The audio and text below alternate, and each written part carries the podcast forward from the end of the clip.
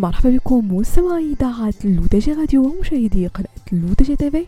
فقرة Tech Week فقرة اللي كرافقكم من خلالها أنا عايشة بوسكين في إطلالة في آخر مواقع ب les nouvelles technologies high-tech digital باش هكذا ترجع حياتكم اليومية أذكى وأسهل.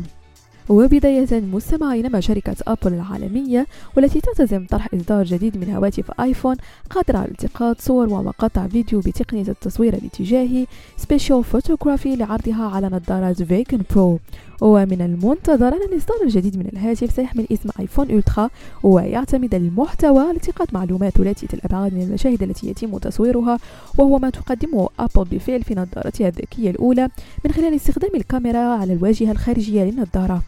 من الجدير بالذكر أن شركة أبل قد سبق أن روجت لخاصية تصوير ثلاثي الأبعاد عند إطلاق نظارتها الذكية خلال مؤتمر سنوي للمطورين في يونيو الماضي. أنها طريقة فريدة تسمح للمستخدم بزيارة لحظات ذكرياته المميزة. وننتقل مستمعين لشركة ميتا المالكة لمنصتي فيسبوك وإنستغرام والتي تخطط للتوقف عن الترويج للمحتوى الإخباري للأشخاص في ثلاث دول أوروبية كبرى وهي أحدث علامة على أن عملاق شبكة اجتماعية يحاول ترك الصناعة وراءه.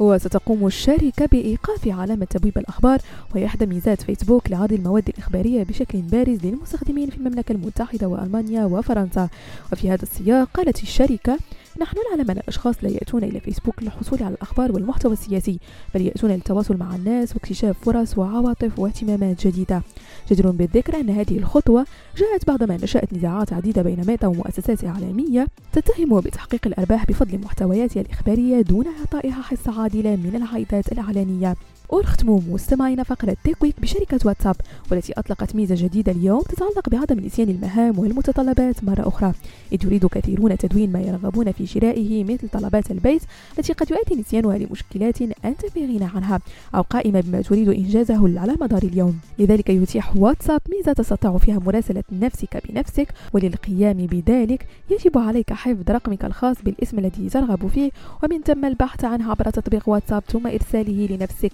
بهذا مستمعينا كنكون وصلنا لنهاية فقرة Tech Week نضرب بكم موعد la prochaine هادشي كامل على إذاعتكم رقمية لودجي راديو وكذلك على قناتكم لودجي تيفي